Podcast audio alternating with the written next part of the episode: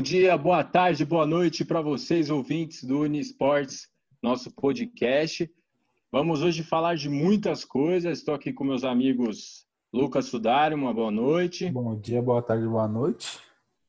Bom dia, boa tarde, boa noite. Marcelo Souza. Good morning, good evening, good night. Good night. E Antônio Vinícius, boa tarde, bom dia, boa noite. Aua. Oba. Então vamos começar falando do Campeonato Brasileiro, gente. É, o, o, primeiro turno está acabando, né? A gente está na 18ª rodada e temos um grande dilema do time do Atlético Mineiro, que é um, pode-se dizer, um dos times sensações da temporada, se não sensação, treinado por Jorge Sampaoli.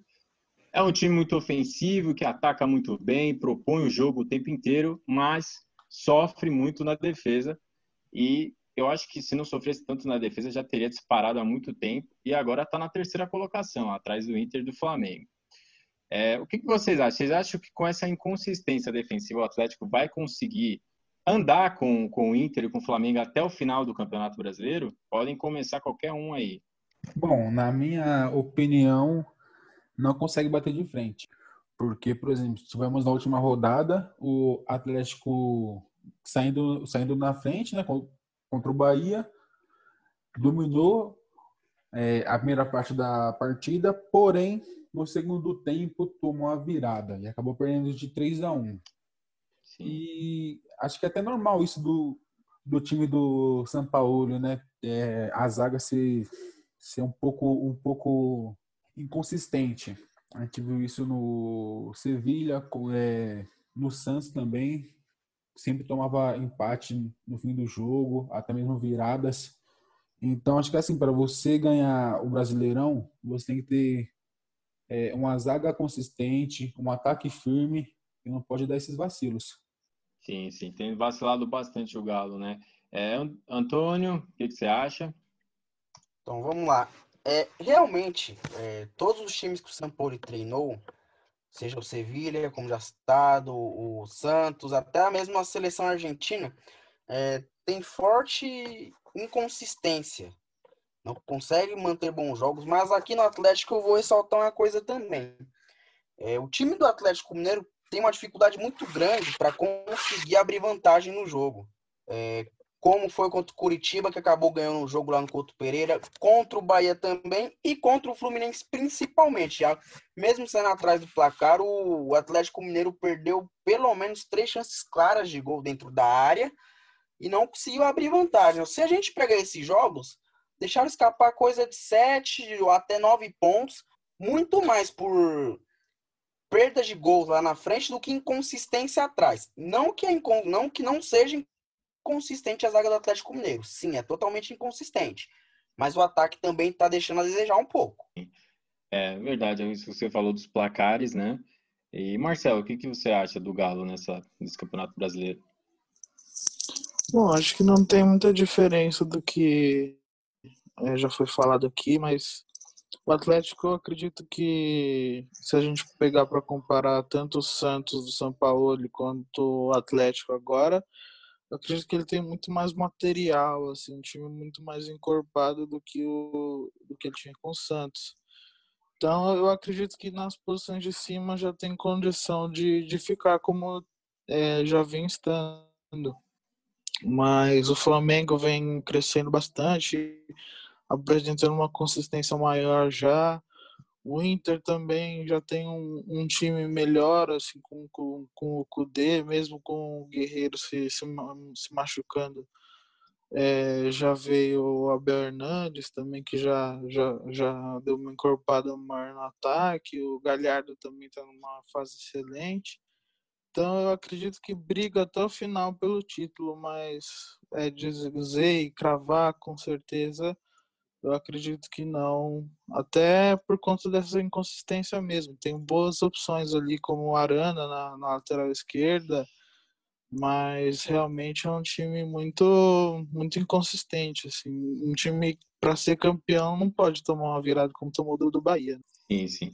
Você estava falando do Inter e eu já vou puxar para o Colorado, né? para o Internacional, que também está fazendo uma bela campanha, está tá na, na liderança com 34 pontos, empatado com o Flamengo, só tem a vantagem do saldo de gols, né? Então é líder. É, o Inter, com o Kudê, que está fazendo um, um, trabalho bem interessante também, é, consegue manter o ritmo. Teve alguns altos e baixos, né? Chegou a ter algumas derrotas seguidas, mas consegue manter o ritmo que teve é, no segundo turno. Então, o Internacional vem sendo também uma grata surpresa essa temporada. Foram buscar na Argentina um excelente técnico, que é o Eduardo Cudê, mas houve uma preocupação muito grande após a perda do Paulo Guerreiro. Nessa volta da pandemia, o Guerreiro acabou lesionando o joelho, vai ficar fora da, da temporada. O pessoal ficou bastante preocupado. Um achado do Cudê foi esse, foi o Thiago Galhardo como segundo atacante, rapaz. É, o Thiago Galhardo, tanto quanto no Ceará como no Vasco, nunca fez o papel de segundo atacante e vem se destacando fortemente nessa posição. Para mim, vem sendo sim o principal jogador do, do Internacional no campeonato e no ano também. Se o Galhardo conseguir manter o ritmo e o Internacional continuar com esse entrosamento, é bem possível que o Internacional acabe como campeão do Campeonato Brasileiro. Desbancando, desbancando o Flamengo. É, o Galhardo eu acho que tem sido o principal jogador do campeonato, né? não só do Inter. É, bom, já vamos para o Sudário. O que você acha do Colorado, Sudário? Bom, acho que está indo muito bem. Só que o que me preocupa, acho que é o elenco, entre aspas, curto, né? A gente não vê que ele não, não, não troca tantos jogadores, não faz aquele rodízio. É, eu acho que é isso. É. É, lógico que peça tem, porém preocupa por conta de é, Libertadores, Brasileirão, ainda mais com. Com Nas reposições, né? Isso, ainda mais com o calendário que temos, que é, é, hum. é apertado, porém peça tem, cara. Eu acho que se, sim, sim. se, se manter esse ritmo, o Inter, o Inter conquista o, o Brasileirão, sim. É, então, o Marce, Marcelo? Bom, para mim o, o Inter é, assim como já foi muito bem o destaque do, do primeiro turno, continua sendo um dos favoritos agora para o segundo. É, o, o, Flamengo, como eu já disse, vem numa ascendente aí, recuperando alguns pontos que perdeu no, no começo do campeonato. Mas o, o Inter, para mim, é o time que bate de frente assim, com, com o Flamengo. Tem até o jogo agora, próxima rodada entre os dois, e pode definir um, um, grande favorito aí para terminar o campeonato como campeão. É, tem boas peças, assim, tem o Bosquilha, tem o Thiago Galhardo, que para mim também vem sendo o destaque do, do campeonato. É, enfim, tem um time muito muito redondinho, assim, que não, não tem um, um cara que distou de tanto de todo mundo, mas é, é um time que, como time, joga muito bem joga, joga bem certinho, assim, apesar da, da grande fase do Galhardo. A gente não sabe se vai continuar assim até o final do campeonato, mas hoje, para mim, é o destaque do campeonato. Sim, sim, para mim também. Ó, então vamos falar do grande favorito para tudo, né? Que teve um, um, passou também por altos e baixos, né? Perdeu o comando técnico. O Flamengo, né? Conseguiu dar uma arrancada no campeonato. Agora é, tem até campanhas semelhantes com a do Jorge Jesus ano passado. Para vocês, para você, Antônio, começando para você, qual que foi o crucial para o Flamengo dar uma arrancada no, no campeonato? Foi Domenic Torrente come, começou a acertar o time ou foi mais também o elenco? O Flamengo tem um time muito forte. Meu, dá para falar que o Flamengo tem três times, né? E não é superestimado que nem eram elencos anteriores dos anos, dos anos passados. E o que foi, o que é crucial para o Flamengo ser o grande favorito ao título brasileiro para você, Antônio? Olha, para mim o que foi crucial foi o entrosamento que o elenco voltou a adquirir com as ideias que o Dominic Torrente quis acrescentar quando chegou. Que estava nítido que não estava tendo tempo para ele acrescentar essas ideias devido ao calendário ser muito curto quando conseguiram pegar um tempinho, parece que o elenco é, absorveu as ideias do Torrente e conseguiu é, muito bem também outro achado bastante interessante foi conseguir colocar o Pedro nesse time do Flamengo, que para mim, no do Jesus, o Pedro não tinha vaga. Mas no time do Torrenho, o Pedro vem sendo um dos principais jogadores, junto ao Bruno Henrique, a Rascaeta, o Everton Ribeiro, que é daí são de lei, em até certos momentos bancando o Gabriel Barbosa, o Gabigol. Então, o Flamengo é, é um time rico, rico não, milionário, com boas peças, com um time que agora sim acolheu o elenco, agora sim acolheu o treinador. Então, não tem muito o que falar. O Flamengo é o favorito, sim, ao Campeonato Brasileiro, mesmo com o Internacional destoando, mesmo com, com o Atlético Mineiro muito bem treinado pelo Jorge Sampaoli. Mas em algum momento os outros elencos irão pesar e o do Flamengo vai continuar inteiro, porque tem boas peças para repor o time.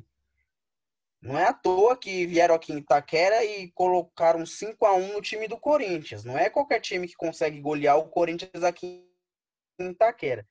Então, realmente é vai ser bem difícil parar o Flamengo nesse segundo turno. Concordo, concordo. É... Lucas, Dário, sua opinião do Flamengo? Não, acho que foi questão de tempo, né, para ele conhecer as peças também. Uma coisa que me chamou muito a atenção é que o Vitinho jogava pela, pela, pela ponta. Então a gente chegou, colocou ele no meio, deixou ele mais à vontade. Então é isso, foi, foi tempo, como o nosso Antônio muito bem disse, ele foi conhecendo o time, é, teve um, um tempinho aí para ele também trabalhar mais. É, o Pedro tá voando, a bola chega nele é gol. O Gerson que tá jogando muito bem o elenco abraçou as ideias dele, é, assimilou, né? Então, isso foi tempo, ele conhecendo os jogadores e também a qualidade técnica que é, o Flamengo tem. Como você disse, três times. Hoje são poucos times, eu diria que na, aqui na América do Sul tem esse luxo. Com certeza. É, Marcelo, para você, o Flamengo, o que você vê? Não, para mim o, o, Flamengo, ainda mais no Campeonato Brasileiro, que é um campeonato bem, infelizmente, nivelado por baixo, é, acho que facilmente conseguiria ser, ser campeão de, com, com praticamente qualquer técnico, com o elenco que tem.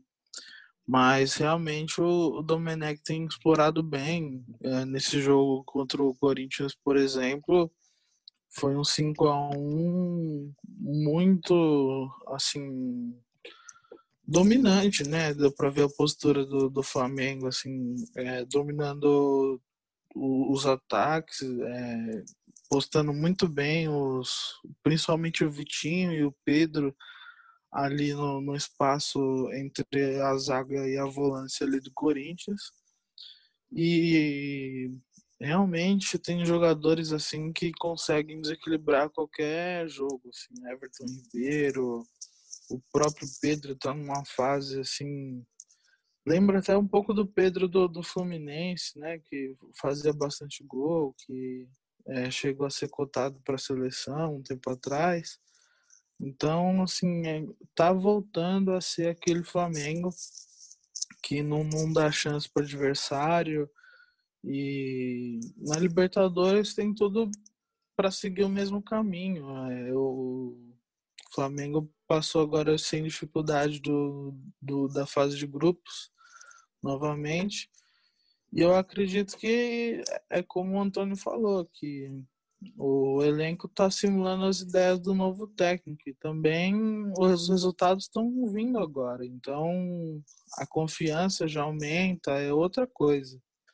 É, o Flamengo tem tudo para bater de frente de novo e ser, ser campeão de tudo novamente, porque o, o Campeonato Brasileiro é nivelado por baixo, assim, com exceção desses três times que a gente falou, praticamente todos estão em crise. Assim, não tem um time é, além desses três que, que consiga fazer um, um ótimo campeonato. Acho que com exceção talvez do Fortaleza, que é, nas expectativas tem atendido bem com o Rogério Ceni, mas hum, principalmente na, no brasileiro acho que não tem um time altura, assim, além do, do Inter, que faz alguma frente. Na Libertadores as coisas já são diferentes, né? Como a gente sabe, mata-mata, tudo pode acontecer.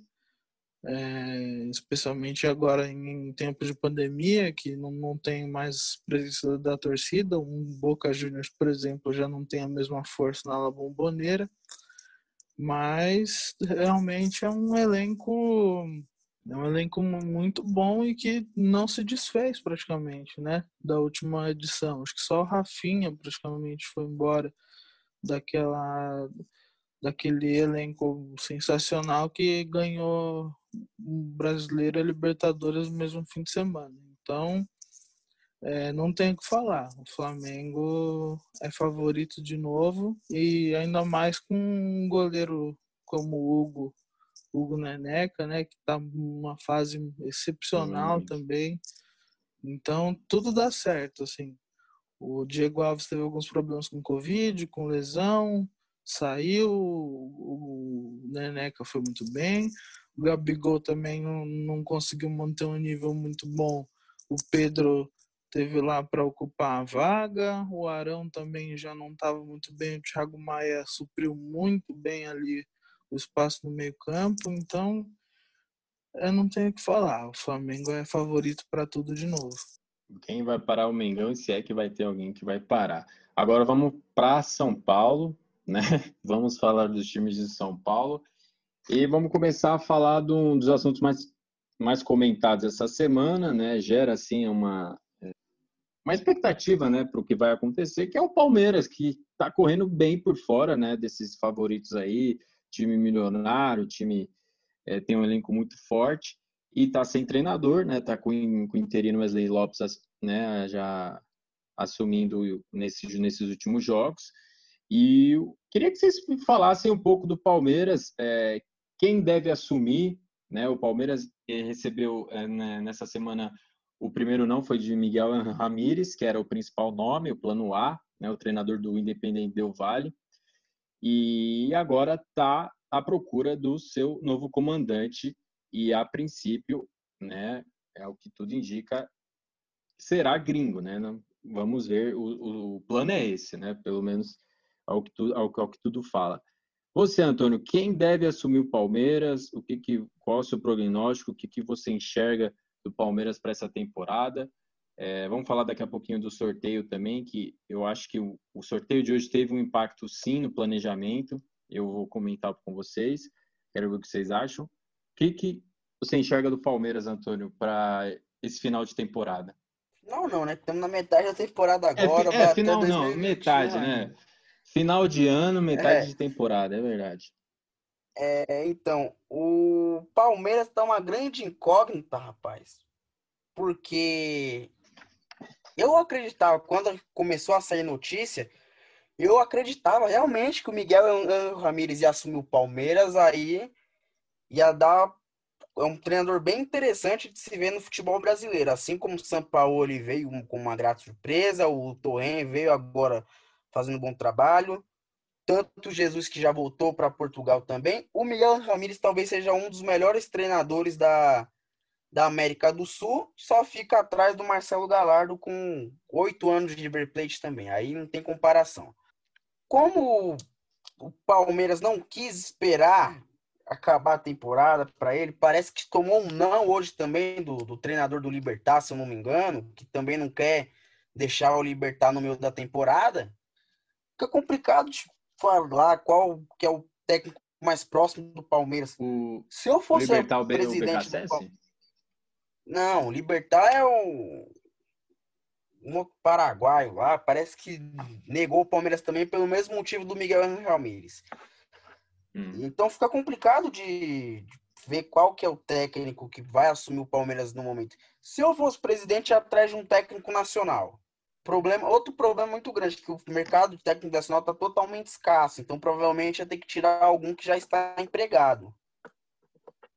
Então fica complicado responder essa pergunta do Palmeiras. O Palmeiras, a partir do momento que o elenco se unir e aceitar as ideias do técnico, o Palmeiras reverte e é capaz de terminar no G4 do Campeonato Brasileiro ainda. Enquanto o elenco não fizer isso, não tem jeito, o Palmeiras vai continuar brigando por G6 apenas.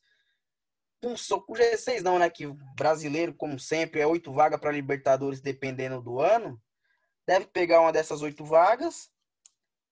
E se eu sou o Galhoche no momento, eu deixava o, o interino pelo menos até o final da temporada, para ver se ele conseguiria colocar o Palmeiras na Libertadores.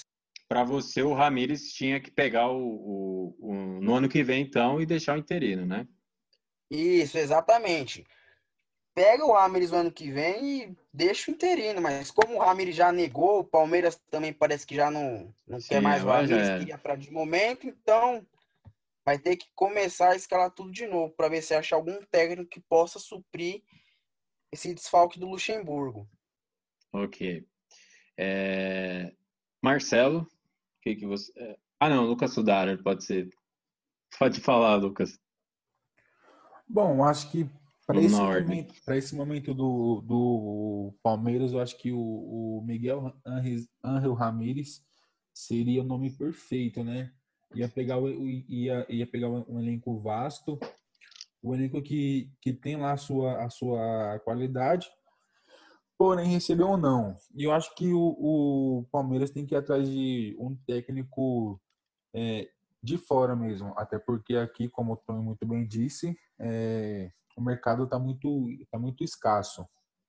É, até, a, até se falou de Kik Sentien, ex-Barcelona, é, acho, acho até que é, que é, que é um bom nome, é, para o Campeonato Brasileiro, que é, que é nivelado por baixo. E é isso, entre, entre, os que estão, entre os que estão no mercado hoje, eu ia de Kik Sentien.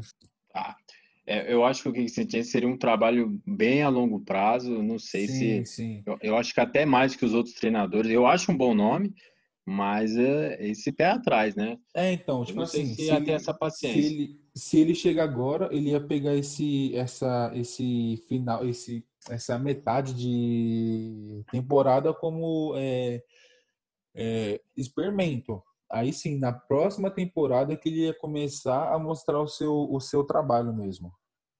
Sim, sim, eu também acho. Marcelo, o que, que, que, você acha do Palmeiras? O que, que você vê para esse continuidade, essa continuidade de temporada? Bom, para mim, o... se o Palmeiras realmente não conseguir contratar um treinador, eu acho que a temporada do Palmeiras praticamente se encerra, porque é, ainda mais do jeito que as coisas estão na temporada, assim, eu acho que não, não tem condições do, do Palmeiras esperar é, até o, o, fim da temporada para contratar um treinador como o Ramires, que sem dúvida seria uma excelente opção. É, mas se o Palmeiras quer ir atrás de Copa do Brasil, de Brasileirão, realmente não teria condições de, de esperar. Eu acho que valeria mais um esforço de, de pagar mais dinheiro ou dar uma compensação para ele. É, antes de realmente descartar. Mas na minha visão, assim, na minha visão, o Ramírez ele fez a coisa certa, assim, porque a gente sabe como que é o mercado de técnico, especialmente, é, principalmente aqui no Brasil, é um trabalho bem instável, assim, uma profissão de risco praticamente, porque se você está muito bem, ganha dois meses seguidos, você é um gênio. Se você perde três jogos seguidos, ou se você não ganha por uns seis jogos aí, um período de um mês, você já é burro de novo. E principalmente num time grande como o Palmeiras. Então, realmente, eu acredito que o, o Ramires fez a coisa certa de, de, de, de, de manter a sua palavra, né? Ali no Del Valle mas se eu sou Palmeiras, eu faria um esforço a mais para tentar levar, porque realmente, se o Palmeiras quer brigar por coisas nessa temporada, ainda além do Campeonato Paulista, tem que pegar um técnico já agora. É, realmente, o mercado aqui está bem escasso. A gente viu, por exemplo, o Cruzeiro indo atrás de técnicos, o Corinthians indo atrás de técnico sempre penando para achar alguém, porque aqui os técnicos bons pedem um milhão por mês, os, e o restante é nível Anderson Moreira e coisas os, do tipo. Os, os que estão mal também, viu? Pedem bastante dinheiro. Então, não faz 600, nem sentido. 700 mil. Mas enfim, se eu fosse o Gagliotti lá, eu consideraria muito técnicos estrangeiros também, mas ou um, um, em trabalhos intermediários, por exemplo, como o Del Valle, que não é um time grande lá no, no Equador. E uma opção seria o Leonardo Jardim, ali do, do ex-técnico do Mônaco, que revelou o Mbappé, que estava sendo é, especulado aqui um tempo atrás em alguns times brasileiros que por, por enquanto estava sem técnico. Mas eu realmente tenho essa visão, assim, o Palmeiras ele tem um time redondo, assim, não é um time como o Flamengo, lógico, acredito que não dá para bater de frente hoje, como bateu de frente em 2016, por exemplo. Mas ele tem um time bom, assim, tem algumas opções como o Scarpa, tem a opção como o Veiga, o Rony também agora está aparecendo em alguns jogos de Libertadores. É, no gol tem o Everton, que é, dispensa comentários, é um excelente goleiro. Tem o Marcos Rocha e o Vina também, que são laterais excelentes. Então, tem um time bem, assim, tem um material muito bom para qualquer treinador chegar e fazer jogar. Mas realmente eu acredito que se tiver se tiver ambições ainda para essa temporada, tem que contratar um técnico novo. O que faltou, acho que foi um planejamento mesmo. É, um plano é. B, caso o Luxemburgo fosse realmente demitido. Porque... Não, assim, ó, eu acho que o que faltou foi levar ou não do São Paulo e não ir para o Luxemburgo entendeu? Eu acho que faltou um plano, né? Eu acho que faltou uma coerência no, na, na procura, mas enfim, continua. É, eu acho que realmente faltou um plano, um planejamento pro, pro assim que o Luxemburgo foi embora, porque ficou aquela coisa de atirar para qualquer lado, é, fez até umas conversas ali com o Ramires, saiu na imprensa que ele até já estava pensando na escalação do Palmeiras, já estava tudo certo. Pediu até contratações, agora, né? É, e agora tomou um não e agora a diretoria fica meio sem pai nem mãe, assim, sem saber o que fazer. Então, é, não dá para ficar, não dá para ficar desse jeito, assim, não dá para ficar desse jeito. Então tá. Bom, é, e agora vamos falar do Corinthians, né? indo para o maior rival do Palmeiras. O Corinthians que está com o Wagner Mancini no, no seu comando, já pou, pouquinhos jogos, né? Foi o terceiro jogo, se eu não me engano, corrija se eu estiver errado. É, contra o Vasco foi o terceiro jogo. E o que, que vocês acham? Eu, eu vejo que tem alguns medalhões no time que acho que estão merecendo um banco, estão merecendo um descanso. Acho que o Corinthians pode apostar em outros jogadores né, do seu time. É, Antônio, eu queria saber de você, o que, que, que, que você enxerga desse Corinthians aí para o resto da temporada? O Corinthians que tem o Campeonato Brasileiro né, e a Copa do Brasil para disputar ainda. Olha, então, o Corinthians, além de já não ter um elenco, é, como posso falar, muito qualificado, é, tem os medalhões. Os medalhões foram os principais responsáveis pela queda do Thiago Nunes, isso na minha opinião, claro. É, o time não conseguiu abraçar as ideias do Thiago Nunes, tanto que o Thiago Nunes começou jogando ofensivamente, acabou terminando a trajetória dele no Corinthians jogando mais defensivamente. É, só que as, os medalhões do Corinthians são peças indispensáveis por não ter reposições no banco. Por exemplo, o, o Gil. O Gil ele tá muito mal essa temporada, muito mal, mas não tem um banco à altura dele, então não tem como tirar o Gil.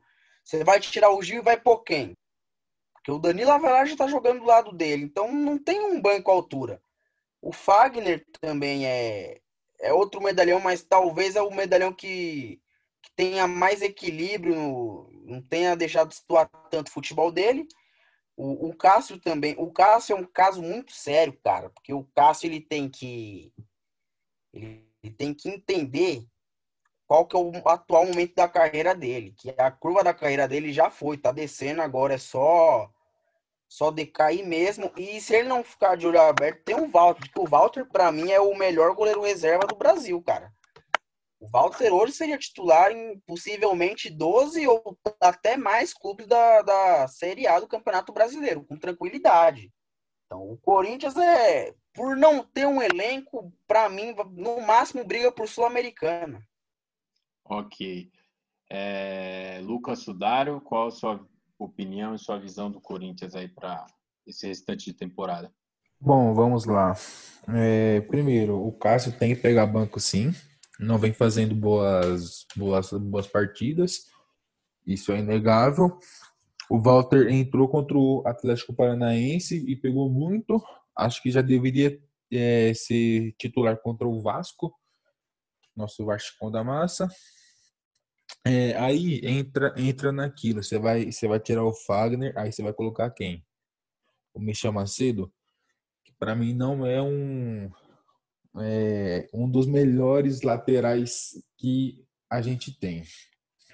Aí você vai tirar o Gil e vai e vai por quem? Pô, o Avelar é, se machucou, teve que tirar o Marlon de outro time para ele vir pro Corinthians, né? Para é, pedir o, o fim do, do do empréstimo dele.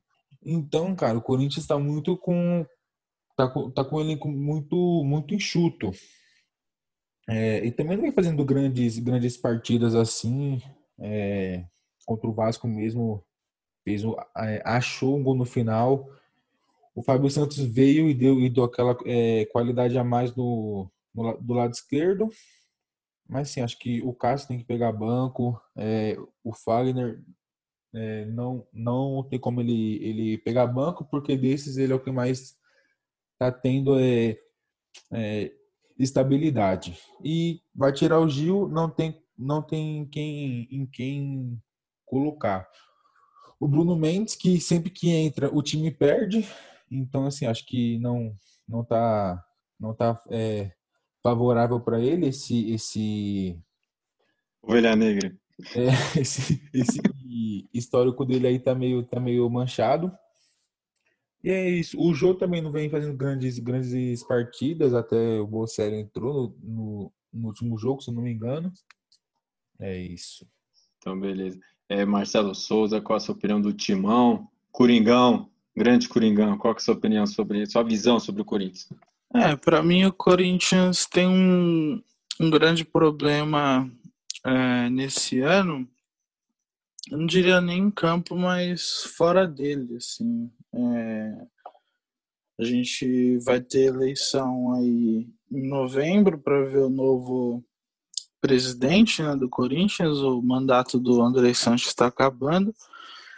E esse ano foi um ano muito conturbado, assim, de altos e baixos pro, pro Andrés, que começou em alta com o Thiago Nunes, mas acho que a própria decisão do Thiago Nunes de, de assumir o time só esse ano e também já chegou tirando o Ralf e o Jadson já trouxeram uma pressão para ele bem desnecessária, que já estava bem alto por ser um time do, da, da grandeza do Corinthians, mas já trouxe uma pressão muito maior do que deveria ser para ele. E ele começou com as convicções dele, assim, é, de jogar para frente, e é o que acho que boa parte da, da diretoria e da torcida queriam. Mas as coisas acabaram não dando tão certo assim. O, o, os times que enfrentavam o Corinthians é, acabavam é, se dando melhor em campo com aquela postura mais de contra-ataque até mais ou menos ali na pandemia e ali da pandemia as coisas acabaram meio que meio que dando uma virada assim né?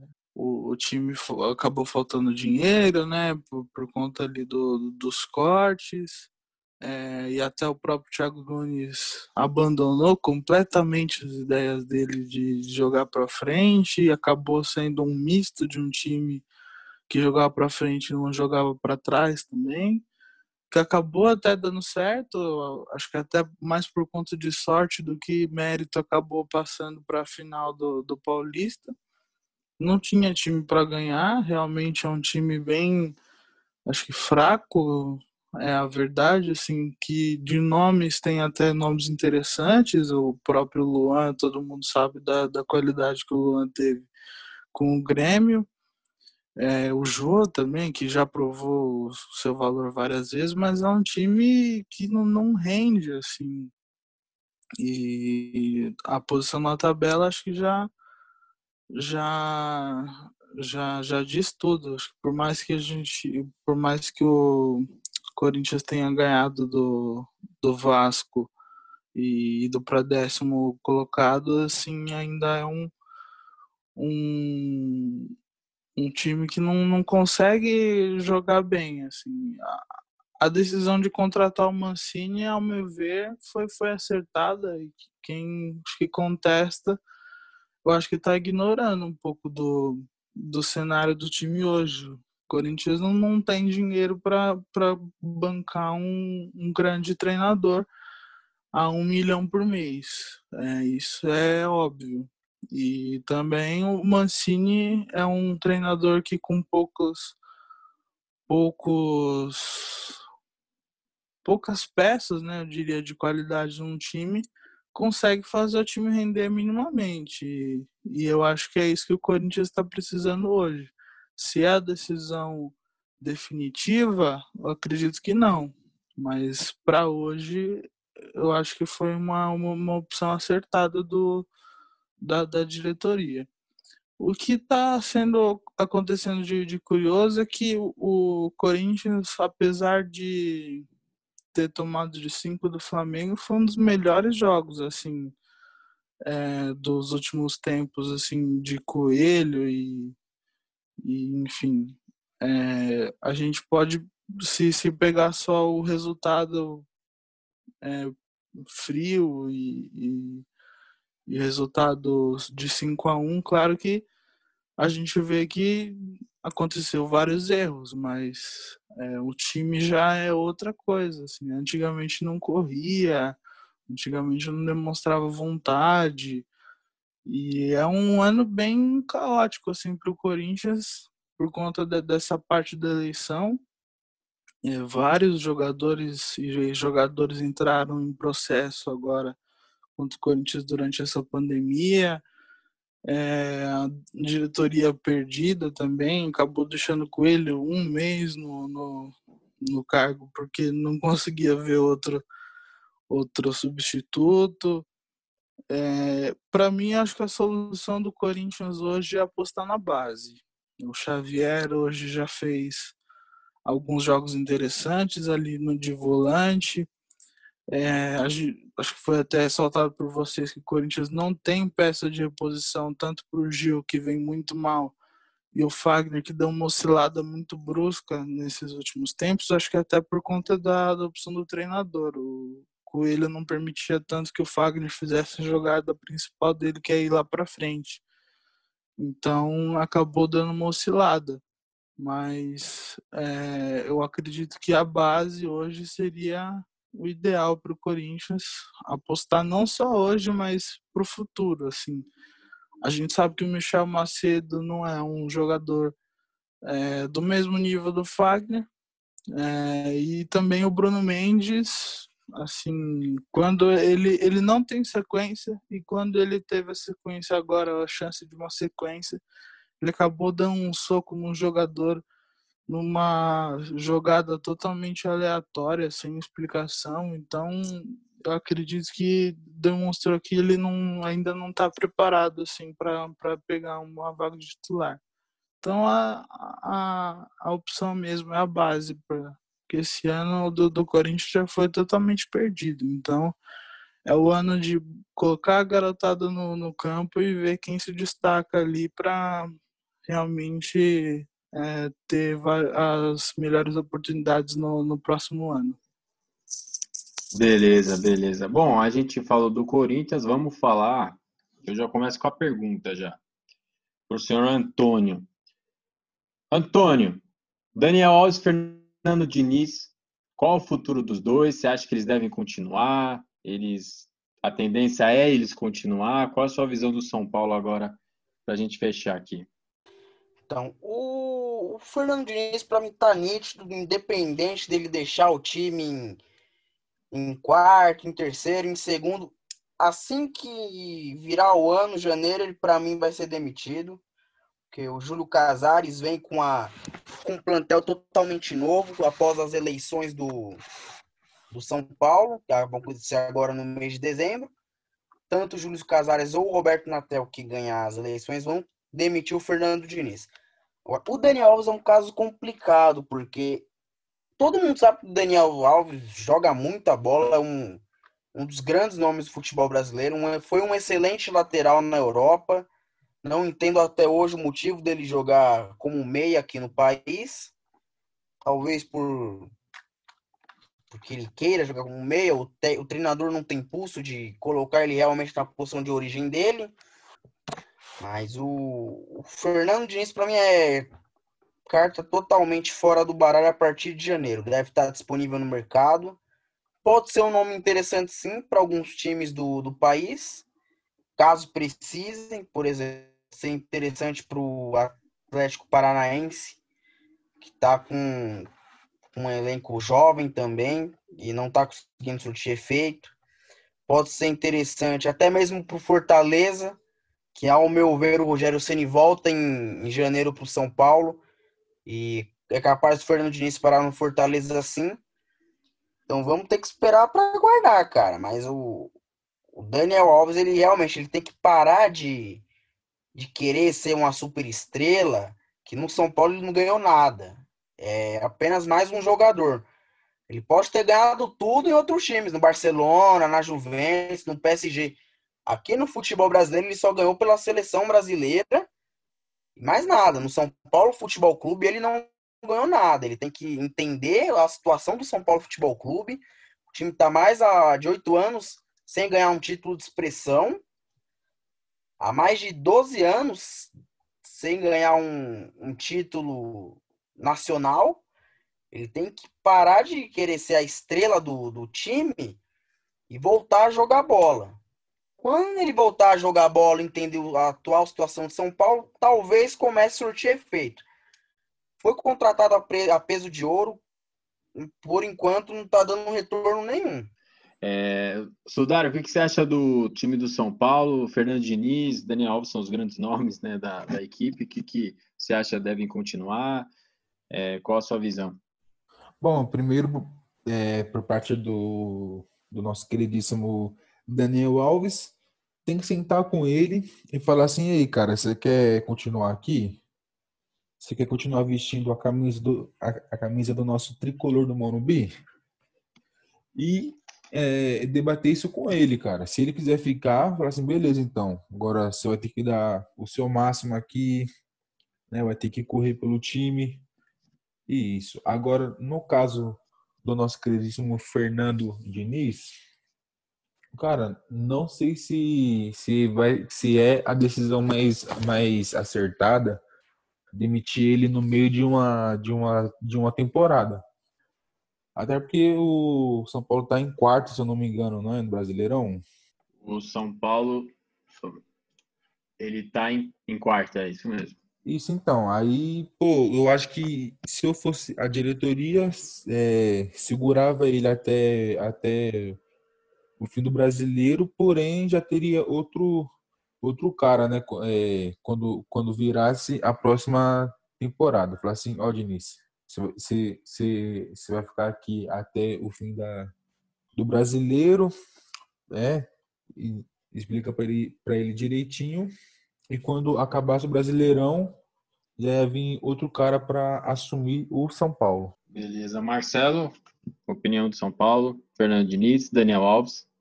Bom, para mim o Daniel Alves é indiscutível, assim. É, no São Paulo ele ainda acabou não, não tendo o que se esperava dele.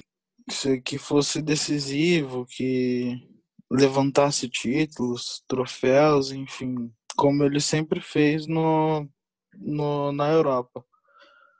Mas eu acredito que não, não, não seja um motivo para jogar o cara fora, porque é, cara tem 36 anos, 37, e jogar uma Copa América de titular aqui no Brasil em alto nível como ele fez. Assim, hoje em dia eu acredito que não há ninguém que, que faça a mesma coisa. Então, um cara desse, um cara vencedor como ele, é um cara que sempre vale a pena manter no elenco. Agora, é, eu acho que muito dessa parte do de, da, da parte de estrela do Daniel Alves, eu acredito que deram muita liberdade para ele. É, colocar logo uma apresentação no Morumbi com a camisa 10, com faixa de capitão. Disseram até, vazou áudio do Mancini na época falando que ele que pediu o Diniz. Então, assim, é uma coisa que eu acho que abriram muito as asas dele e agora para fechar vai ser difícil. Então, é, realmente ou, ou aceita o cara desse jeito, ou tem que chamar mesmo de canto e falar que não é bem assim, porque assim, as coisas não funcionam desse jeito, ainda mais aqui no Brasil, né? Que a gente vê ídolos se tornando inimigos em questão de, de dias, meses, enfim. É, e quanto a Fernando Diniz, eu acredito que o trabalho em si, as intenções dele são interessantes. É, a gente vê hoje no o, o, trabalho dele, por exemplo, no Atlético Paranaense, em que ele revelou uma série de jogadores. O próprio Rony, que hoje está no Palmeiras, o, o Bruno Guimarães, enfim, são todos esses, esses jogadores que eles foram que ele foi dando chance no Atlético Paranaense que encaixou e o Atlético depois de muito tempo conseguiu fazer caixa com esses jogadores. Então se ele está colocando Elinho, Paulinho Boia, é, Gabriel Saras, eu acho que é com o mesmo intuito. Lógico que é, se você for comparar, comparar, por exemplo, o Gabriel Sara com o Bruno Guimarães, hum, hoje em dia é irreal. Assim, eu acredito que o São Paulo não tem o mesmo material que o Atlético tinha naquela ocasião. Mas também tem jogadores interessantes. Tem o caso do, do zagueiro, o Diego Costa, muito bom zagueiro a, a ser revelado. É uma joia assim se, se, se investir. Mas eu também concordo com o Sudário. Eu acho que não é o ideal para o São Paulo. Então, mantém o cara até o final, porque lógico que do jeito que tá, do nível que tá, eu acho que é a briga ali pro G4 mesmo. É, eu acho que não vai nem abaixo nem acima disso. Então é chegar e conversar com ele e falar, ó, você faz o trabalho até o fim do ano, e a partir do, de fevereiro, ali, quando acaba o campeonato, nosso técnico vai ser fulano. E, e, eu acho que é desse jeito que tem que, que, tem que ser feito no São Paulo, mas é, eu acho que tem que se compreender o trabalho do, do Diniz, que é esse, de revelar jogadores, de jogar para frente e de ter variações do, do elenco, e também ter a compreensão de que não é isso que, que o São Paulo precisa para ser para ser de fato campeão como foi há muito tempo atrás, né? É, tem que realmente pegar um técnico em que forme um elenco mais qualificado, mas que também alie essa questão da base para poder realmente surtir num time campeão daqui para frente. Fechou, então fechamos São Paulo. Vamos, vamos passar rapidinho da Libertadores. Eu, o sorteio saiu hoje, né, dos mata-matas. E eu queria, queria, vamos passar bem rápido, ó, palpites, palpites da próxima fase aí da Libertadores. Uh, os jogos começam dia 24 de novembro, né, os jogos da próxima fase, das oitavas de final. E eu vou passar aqui para vocês os confrontos. E aí vocês só falam quem passa, beleza? Fechou? Para a gente terminar o futebol aqui. Beleza. É, primeiro confronto, Sudar. Começa com você, Sudar. Sim. Guarani e Grêmio, quem avança? Ah, o Grêmio. LDU de Quito e Santos. Ah, bom, o Santos vai encontrar dificuldades, porém passa. Passa o Santos. Então vou ter Santos e Grêmio para você. Isso. É, Racing e Flamengo. Hum, Grande Flamengo. confronto. Flamengo. Flamengo. Eu acho que uma- e agora o maior confronto, eu acho, um confronto mais interessante, Internacional e Boca Juniors. Grandíssimo confronto. é, Confesso que fiquei em cima do muro em... em um certo momento, porém eu vou de eu vou de Inter. Para mim passa o Inter também. Eu vou falando também os, os que passam. É, Independente Del Vale e Nacional do Uruguai. Ah, Del Já na outra chave. Del Del Valle. Vale para mim passa também. Atlético Paranaense e River Plate. O, o River. O River passa. River para mim também passa. Libertar e George Wilstermann. Bom, o Libertar que na última rodada é, tomou uma virada espetacular, Entregou a paçoca. entregou a paçoca, muito bem dito, porém eu ainda acredito no, no nosso queridíssimo Libertar. Eu acredito no Libertar também. E o confronto, o último confronto, Delfim e Palmeiras. Bom, aí eu acho que é, é o Palmeiras. É, eu, é, eu acho que é o Palmeiras também. Mas eu acho que é o Palmeiras. Vamos ver. É, É, vamos ver. agora vamos pro Antônio. Antônio, Guarani e Grêmio, quem passa? Grêmio. Imortal na cabeça. O Grêmio passa também para mim. LDU de Quito e Santos. Olha, esse pra mim vai ser um dos confrontos mais interessantes por causa da altitude, Sim. cara. Mas É pelo trabalho atual, eu vou apostar no Santos. Para mim passar é LDU. Racing Flamengo. Flamengo. Para mim Flamengo também. Ah, beleza. É, Inter e Boca. Boca Juniors pela tradição na competição. Del Valle e Nacional do Uruguai. Eu vale por muito. Então vai, vai dar show para você. É, Atlético Paranaense e River Plate. River por muito. Libertar e George Wilstermann. Libertar pela tradição também. Delfim e Palmeiras. Palmeiras. Beleza. Marcelo, Guarani e Grêmio. Quem passa? Pra mim, o Grêmio passa. LDU e Santos. Santos também passa, mesmo com dificuldade. Racing e Flamengo.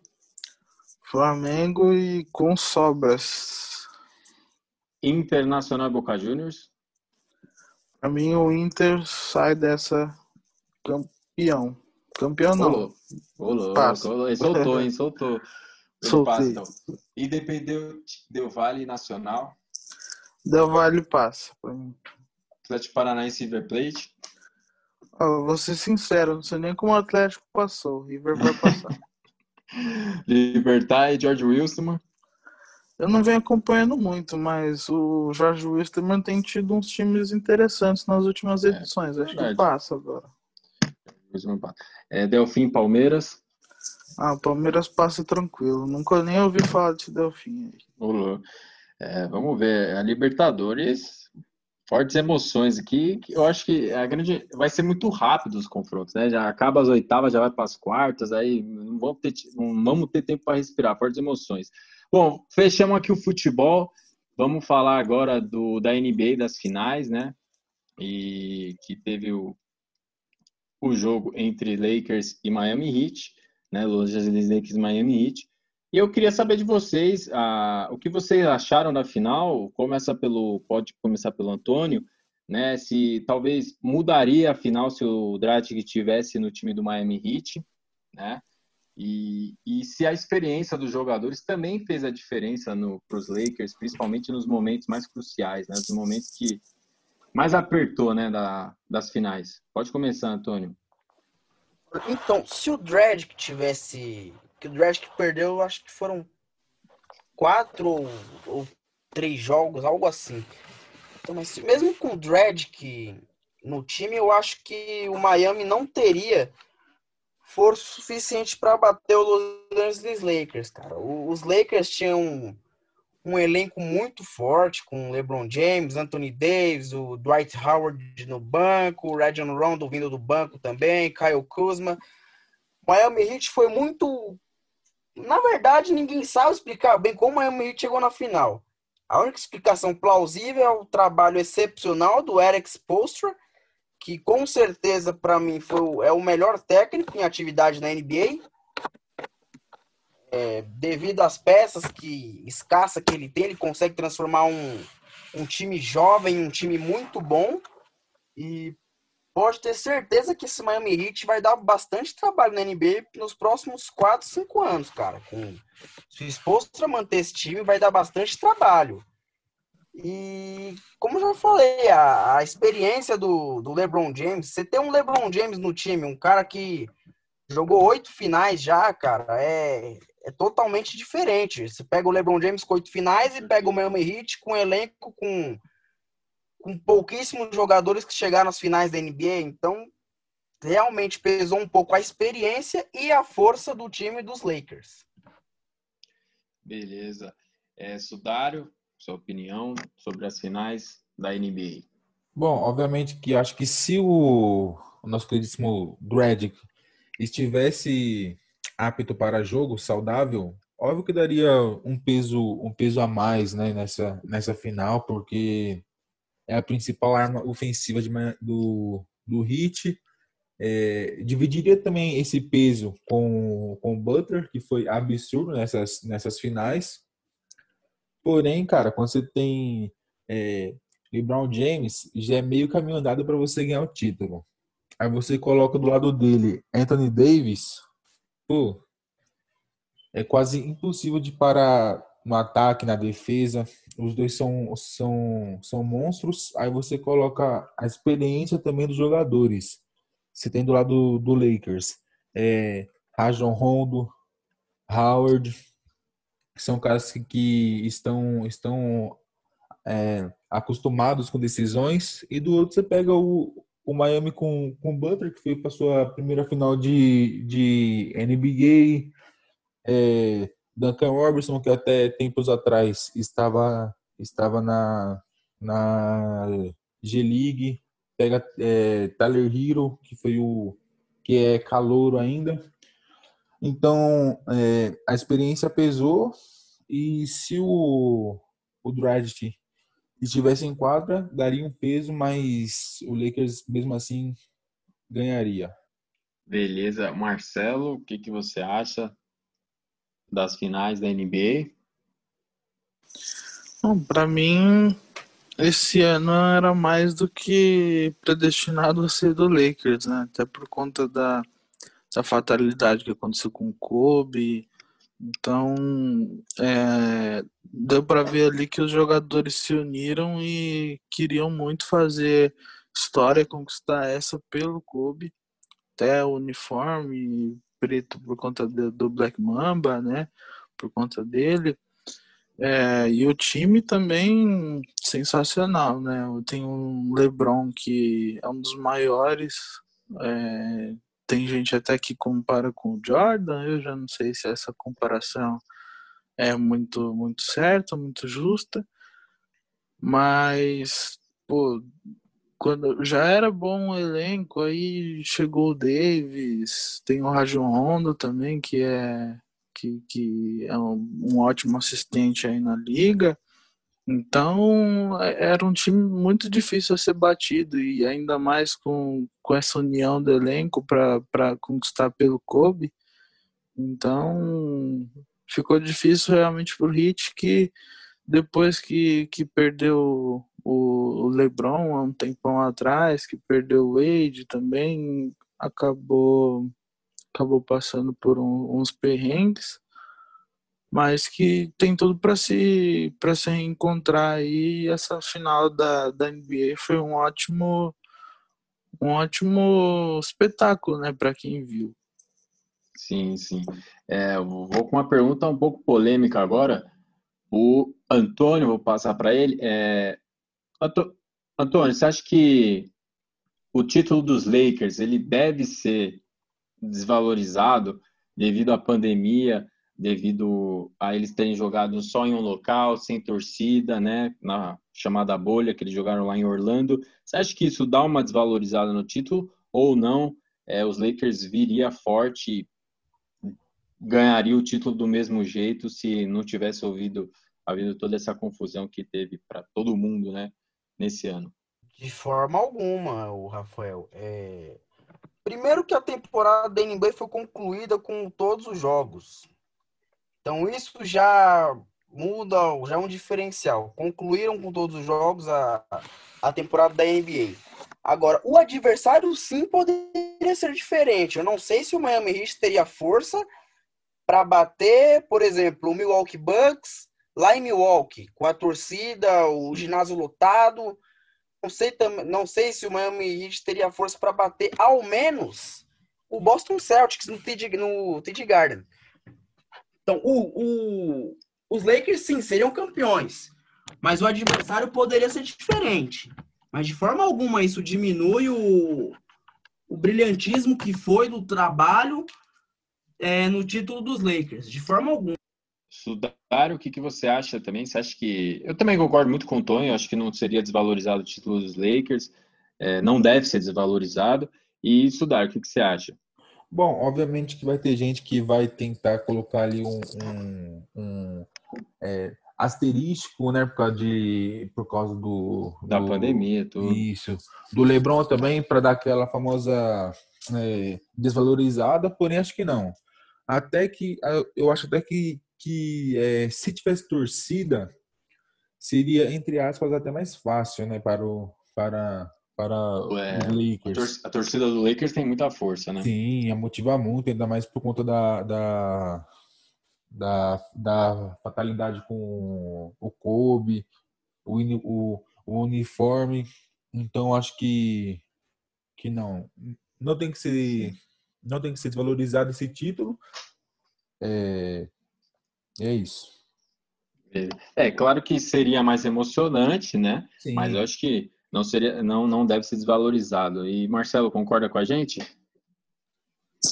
Concordo. É, para mim, eu acho que seria até um pouco injusto dar uma desvalorizada, porque temporada da regular da NBA tem 82 jogos, mais os playoffs que são melhores de oito.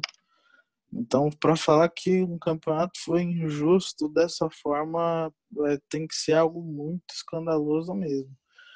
E claro, tem essa parte da torcida, mas tem outra parte também, que os jogadores ficaram parados um tempão e tiveram que voltar a se recondicionar. Então, realmente, é, todo mundo ali foi pego de desprevenido e teve que sair de um ponto zero até voltar ao ponto que era antes. Então acredito que, que não, que, que o título do Lakers é mais que que merecido e realmente não, não tem o que se falar. Beleza. Fechamos então a NBA, vamos falar de NFL agora, que a NFL ainda tem muita linha para queimar ainda nessa temporada. E ontem tivemos a, o começo da sétima semana, né? E vamos falar do grande favorito, o Kansas City. Ele para você, é, Antônio, consegue defender o título? Como é que tá para você a NFL essa, nessa temporada? Olha, os Chiefs esse ano, é, pelo lado da AFC, eu não vejo grandes adversários para os Chiefs, ah, os mesmos do ano passado. O Baltimore Ravens vem bem com Lamar Jackson, com Mark Ingram, com Marquise Brown. O, o Pittsburgh Steelers também voltou bem agora que o, o Big Ben Roethlisberger recuperou da lesão, que tirou ele da temporada do ano passado. Talvez esses sejam os grandes adversários dos Chiefs na AFC, mas na NFC o, o Tampa Bay Buccaneers está montando um time muito interessante, cara. É um forte candidato ao Super Bowl, o Tampa Bay Buccaneers, com, agora com Tom Brady, com Rob, com Rob Gronkowski, com, com Mike Evans. Hoje assinaram com Antonio Brown. Então, o, tanto que eu estava lendo agora à tarde no, no Twitter que o Tampa Bay Buccaneers está montando possivelmente um time do, dos All Pros da década de dessa década agora de 2010 a 2020. Então é um time muito interessante. O, o New Orleans Saints também vem com um time bem montado pelo Sean Payton, com o Drew Brees carregando. É, temos que esperar um pouquinho aí. Os Packers também vêm bem com Aaron Rodgers. Tem bastante time na NFC que pode desbancar os Chiefs.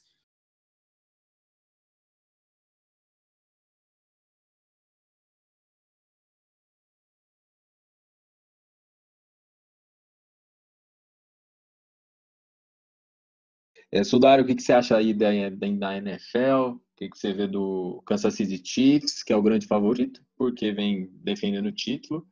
É, qual, a sua, qual a sua visão sobre, a, sobre essa temporada da NFL? Bom, o, o Kansas City é, trouxe agora o, o Lavar Bell, que é um que é um running back de extrema qualidade. E assim, tem, tem um ataque muito bom, um ataque avassalador. Obviamente que para mim é um, é um dos, dos candidatos ao Super Bowl. Encontra como, como rival ali na, na nossa queridíssima AFC o, o Baltimore Ravens de Lamar Jackson. Porém, eu acho que passa, né? Caso, caso eles se enfrentem. Isso, eu, eu acho que o único problema é que é, os Ravens mostraram muito bem como, como que defende o Mahomes, né? É, é deixando ele ele é, desconfortável no pocket, ele não fez uma boa partida, lançou, lançou boas bolas, lançou, mas, mas, mas não chegou perto de ser aquele Patrick Mahomes. Sim. E é, agora vamos, você, a gente falou do Tom Brady, né, que está no Tampa Bay Buccaneers, e, e o Patriots sem ele consegue chegar longe com com Ken Newton? O que, que você acha? Bom, acho que é, o Ken Newton é um, é um excelente jogador, é um excelente quarterback, é, sabe correr com a bola, fez, fez muito isso em, em Carolina com, com os Panthers, chegaram ao Super Bowl com ele. É, porém, eu vejo, eu vejo que o, o, Eld, o Edelman dropa, dropa muitas bolas, cara. Ele não consegue uhum. segurar algumas, até, até, até fáceis, é verdade. Então acho que essa, que essa inconsistência de seu, de seu melhor recebedor é complicado. E também a defesa não voltou tão bem. É, os Seahawks é, exploraram muito o, o passe o passe em profundidade contra, contra os Patriots e deram muito certo. Tranquilo. É, bom, a gente fecha aqui a NFL. Vamos para a Fórmula 1. Falar de Lewis Hamilton. Quem pode desbancá-lo? Alguém tem é, alguma, alguma visão do que pode ocorrer na Fórmula 1? Podem começar a falar. Olha, é referente ao Lewis Hamilton, cara. É, se ele não é o maior piloto da já visto na Fórmula 1, que para mim ele é, ele tá bem perto de desbancar o Schumacher e o Ayrton Senna. Porque o que o, Hamilton ele tá fazendo é brincadeira, ele mesmo que sim, a Mercedes tem o melhor carro do grid de muito longe, tanto que o, o Hamilton e o Bottas estão liderando o campeonato de pilotos mas é, o, o Lewis Hamilton é fora do comum. Ele. Esse final de semana, se ganhar a corrida esse final de semana, já passa a ser o maior vencedor de todos os tempos na, de corridas na Fórmula 1. Agora, no braço, talvez o Max Verstappen é, desbanque ele. O problema é que o Max Verstappen não tem um carro à altura do Lewis Hamilton. Em 2022, quando as regras da FIA se alterarem, talvez poderemos ter essa batalha, Verstappen contra Hamilton. Mas atualmente ninguém chega nem perto do Lewis Hamilton. Tanto que é, se parar para perceber na, na corrida, eles gravam o Lewis Hamilton praticamente largando em primeiro e quando ele chega na, na última volta para ganhar a corrida. Fora isso, ficam mostrando o pelotão do meio, a batalha do meio. E só, não é mais atrativo para o público ver o Lewis Hamilton ganhar toda a corrida que ele larga em primeiro. Então fica bem complicado para tanto para o público assistir a corrida quanto para a FIA querer transmitir algo alguma batalha no dentro da pista. O Lewis Hamilton é totalmente fora da curva. Então tem que realmente esperar 2022 para ver se os carros vão se estabilizar ou se o Hamilton vai continuar destoando, que eu acho bem complicado. Mas o, o, cara mais próximo dele hoje é o, realmente é o, Marcos, o Max Verstappen. Fechou, Antônio. É, Marcelo, o que, que você enxerga da Fórmula 1, do Hamilton? Alguém pode desbancá-lo? É um dos maiores do, do esporte, desse esporte. É, qual a sua visão sobre tudo isso que a gente estava falando nesse momento? Para mim, o, o, Hamilton hoje não tem nenhum concorrente à altura. É, realmente fora de série, assim, que, que ele faz. Não só de hoje, há muito tempo, já tem seis campeonatos aí e, e ninguém nem chega perto de, de batê-lo. É, vira e mexe, acontece algumas algumas surpresas na Fórmula 1, mas acho que tem sido cada vez mais raro, é, ainda mais esse predomínio aí do Hamilton. Mas, assim, claro que to todos ali são bons pilotos, mas o fora de série ali é o Hamilton não tem para ninguém, realmente. Lucas Sudário, pode. Disserte. Ah, bom, acho que atualmente ninguém consegue é, desbancar o cara, né? O homem. É, até que é, algum tempo atrás teve, teve uma, uma disputa dele com, com o Vettel, mas isso não chegou a render muita coisa. É, e é isso, para mim, é o melhor desse, desse esporte, né? Que é, que é a Fórmula 1.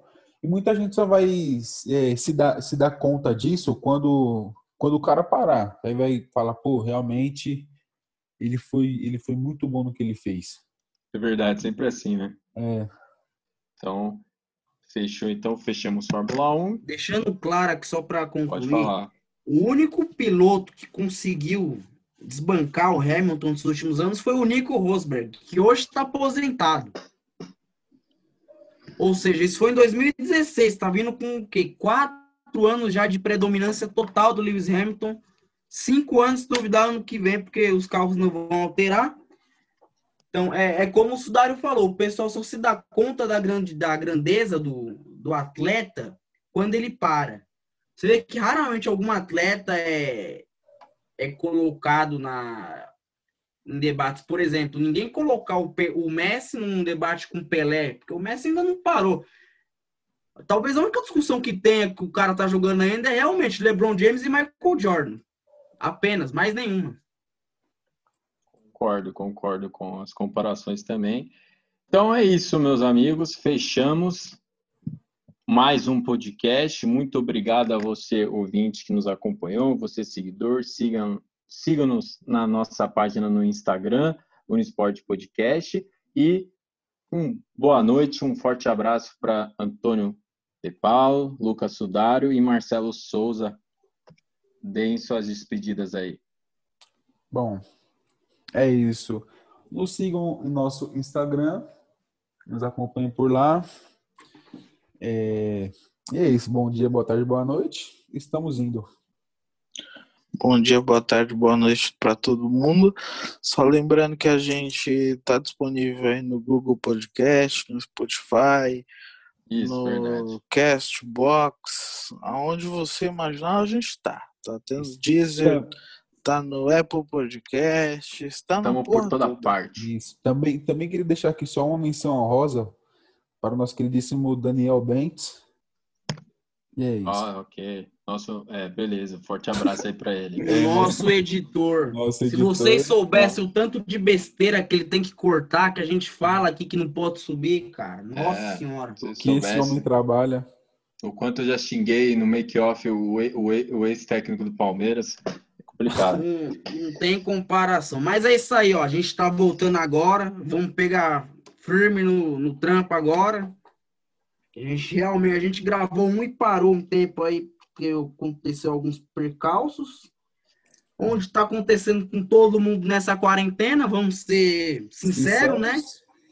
todo mundo tá tendo algum percalço nessa quarentena, mas agora a gente vai pegar firme no, no negócio aqui. Se Deus quiser, toda semana estamos subindo um para vocês aí. Interaja com a gente também lá no Instagram. Comente, deixe seu like, faça perguntas. Tá bom, tá bom, Sudário. É, mais alguma coisa para alguém falar? Não, né? Eu só queria falar que os Dodgers estão tá acabando com o jogo lá na World Series lá. É isso mesmo. Tchau, obrigado. Tchau, uma boa noite para todos. Forte abraço. Falou, é, é nóis. Tchau.